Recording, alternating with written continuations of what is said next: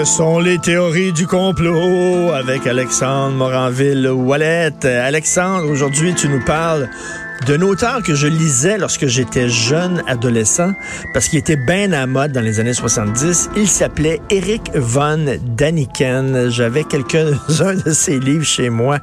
Ben, bien sûr, c'est de la fumisterie totale.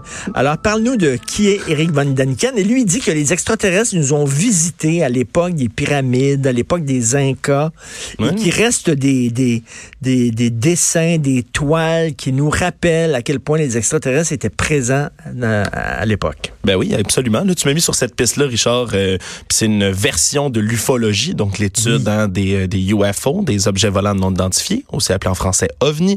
Euh, c'est une branche vraiment intéressante sur laquelle je m'étais pas penché encore, mais euh, j'apprécie beaucoup que tu l'aies attiré à mon attention. c'est un Allemand, C'est un Suisse, en fait. Eric von Daniken, c'est un Suisse, euh, mais il parlait énormément allemand. Lui, c'est sa langue maternelle de ce que j'ai de ce que j'ai pu comprendre. Hein, c'est un homme qui est né le 14 avril 1935 à Zoffing en Suisse et donc euh, qui est un auteur assez particulier, on peut le dire. Hein. Je pense qu'il est devenu riche, hein, parce ben, que c'est des best-sellers. Il a fait de l'argent. Ses livres sont devenus des best-sellers. Entre autres, son livre phare qui s'appelle en anglais Chariots of the Gods, point d'interrogation, ou donc les chariots des dieux. C'est donc une théorie de présence extraterrestre. On le considère comme le pionnier. On va retenir deux termes aujourd'hui que je vais expliquer. Surtout, euh, on le tient comme un des plus populaires euh, membres de ce qu'on appelle la théorie des anciens astronautes et le fondateur de ce qu'il appelle lui-même l'astéro L'astro-archéologie. Ah, L'astro-archéologie. Oui, et donc, évidemment, l'archéologie de l'espace. Règle générale, on, fait pas d'archéologie dans l'espace puisqu'il n'y a rien qui y vit,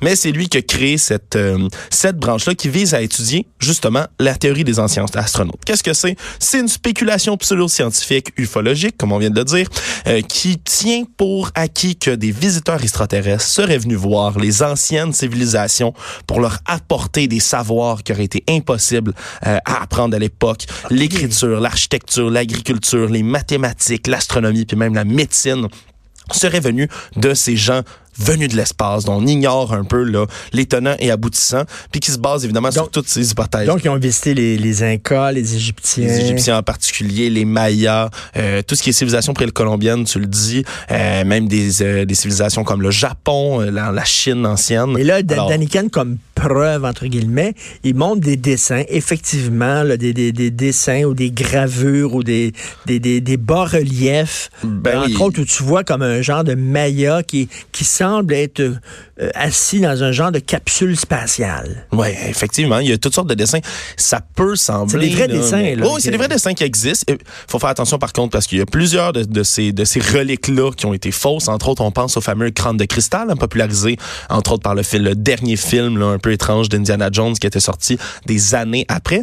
Mais les crânes de cristal, ce sont plein d'artefacts qu'on a, a dit avoir retrouvés, qui venaient des civilisations précolombiennes, qui étaient impossibles à avoir été fabriqués à cette époque-là c'est très simple, ils n'ont pas été fabriqués à ah, cette époque Ils ont été fabriqués dans les années 1930 environ, avec des, outils rotatifs en métal, avec une surface abrasive, de pellicules de diamant.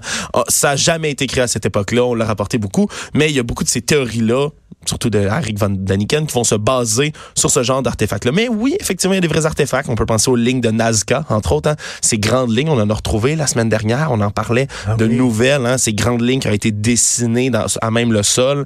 Euh, lui dirait que euh, ce serait des pistes d'atterrissage pour certains vaisseaux à l'époque, qui feraient des dessins qui pourraient les amener, euh, euh, les inciter un peu comme les lumières sur les côtés d'une piste d'atterrissage. Et donc, ces théories-là, c'est ça. Ça se base sur les anciennes fresques, sur les connaissances qu'il n'y aurait pas eu à l'époque. Euh, on parle aussi, puis lui, selon cette théorie-là, ces anciens extraterrestres-là, ces anciens astronautes-là, seraient devenus, au fil du temps, les dieux qu'on a dans toutes les, les mythologies, dans toutes les religions euh, monothéistes d'aujourd'hui, dériverait euh, de ces anciens euh, extraterrestres-là qui seraient venus jusqu'ici et au fil de l'histoire se seraient transformés en dieux à cause de leur technologie supérieure C'est un peu de 2001, le titre de l'espace. Tu sais, le film de Kubrick qui envoie le monolithe aux hommes de caverne pour leur donner l'intelligence puis euh, les aider à fabriquer des outils, etc. Je suis content que tu l'amènes parce que ben c'est c'est directement 2001, le titre de l'espace, c'est directement la théorie des anciens astronautes, qui est Ben expliquée évidemment dans un film qui, puis c'est sûr que c'est très intéressant, puis ça fascine. Mais sauf, il faut se souvenir de plein de trucs là-dedans. Hein. Euh, Von Daniken n'a pas passé une, la vie d'un ange du tout. Euh, lui, dans, dès sa jeunesse, il a été là, il a été suspendu de l'école pour avoir volé des choses. Il s'est rendu jusqu'en Égypte. Il a été encore une fois emprisonné pendant neuf mois pour Ah avoir oui. fait de la fraude de bijoux. Il est devenu manager d'un hôtel à Davos en Suisse. Euh, il a- pendant ce temps-là, il a commencé à écrire un de ses premiers manuscrits, un de ses premiers livres. Ah, il s'est fait arrêter parce qu'on s'est rendu compte qu'il avait fraudé pour 130 000 dollars dans les caisses de l'hôtel euh, pour financer ses voyages de recherche qu'il faisait pour son livre. Il s'est fait emprisonner, il s'est fait condamner à trois ans de prison. Il en a juste passé une en prison. Et c'est justement en prison qu'il a commencé son deuxième livre. Et pendant qu'il était incarcéré, son livre Chariot of the Gods, qui a été fait intéressant, réécrit, parce que lui écrivait extrêmement mal, qui a été repris et réécrit euh, par un ancien auteur nazi, Utz Utermann. Hi. Je, je le lance comme ça. Euh, mais donc, qui a été publié, qui est sorti. Il y a eu des documentaires. Il y a eu un documentaire très célèbre qui a été fait là-dessus. Alors, c'est un gars, c'est comme un fraudeur, puis lui, il a décidé, je vais créer cette théorie-là, qui est de la fraude totale, puis je vais me rendre Ben oui.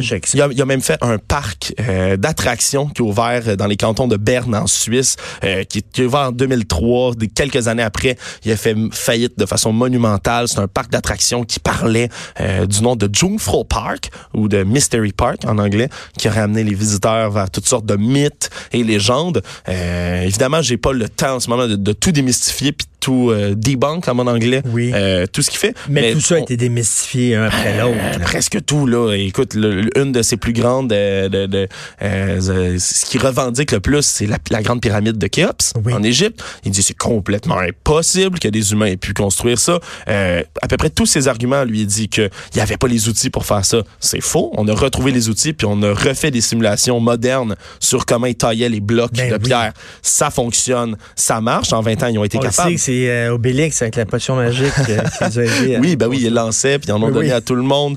Alors, euh, non, non, effectivement, il a, il dit toutes sortes de bêtises par rapport à ça. Donc, Merci beaucoup. Écoute, tu euh, me fais voyager dans, dans mon enfance quand je lisais Eric Van Daniken. une belle lecture pour un Bon, jeune. une belle lecture pour un jeune. Merci beaucoup, Merci Alexandre. Moranville, Wallet. Et je parle à mon reptilien préféré, Jonathan Trudeau. Bonjour. Ça, c'est ma langue de reptilien. C'est bizarre à la radio de faire une langue de reptilien. Comment ça va? Ça va, écoute, peu- ça, ça va fatiguer ce matin. Ben, J'imagine. Hier, c'était le souper de la tribune de la presse, dont euh, je ne peux pas parler.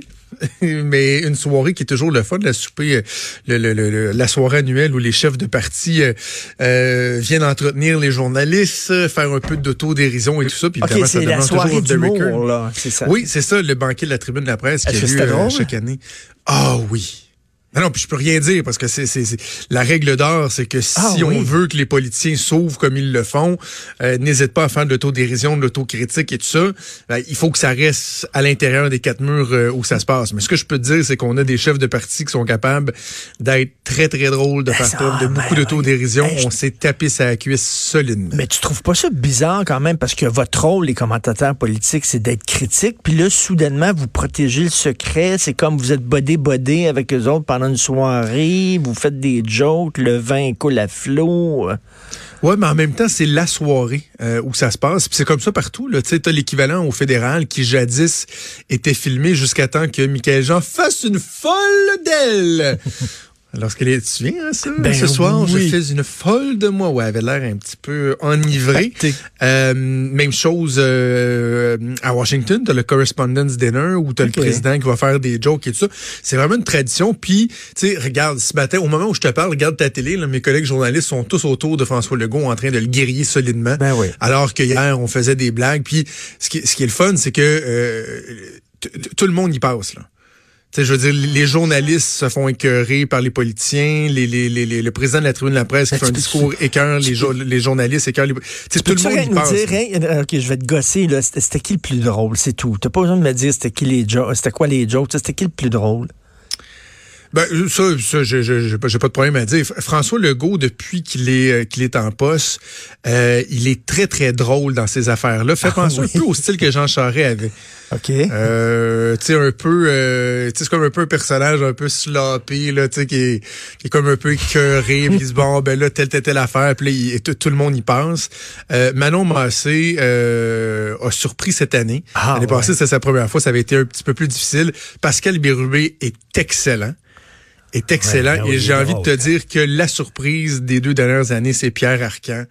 Qui fait, euh, c'est tellement un, un, un, un- comment t'appelles ça, un contre, euh, Un contre-emploi? tu sais, euh, Exactement, contre, c'est tellement un contre-emploi qu'il se fait écrire des bonnes lignes par sa gang, il le livre très bien et c'est drôle, drôle, évidemment. Je répète, je peux pas, Ben il y a non. rien que je te dirai sur ce qui est dit.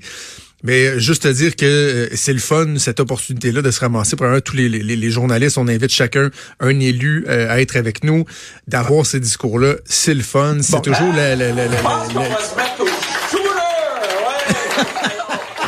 Ah non, c'est pas un extrait d'hier.